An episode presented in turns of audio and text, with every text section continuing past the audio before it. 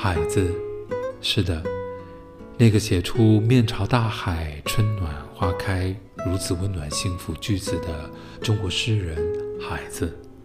最后躺卧在火车轨上自尽。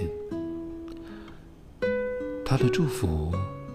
不是假的，而我相信，他比任何人更需要这些温暖幸福的句子。他比他的读者更需要希望。悲伤的时候是可以传达出更巨大的乐观能量的，因为一个真正悲伤绝望的人，才会明白这些能让人活下去的东西是多么重要。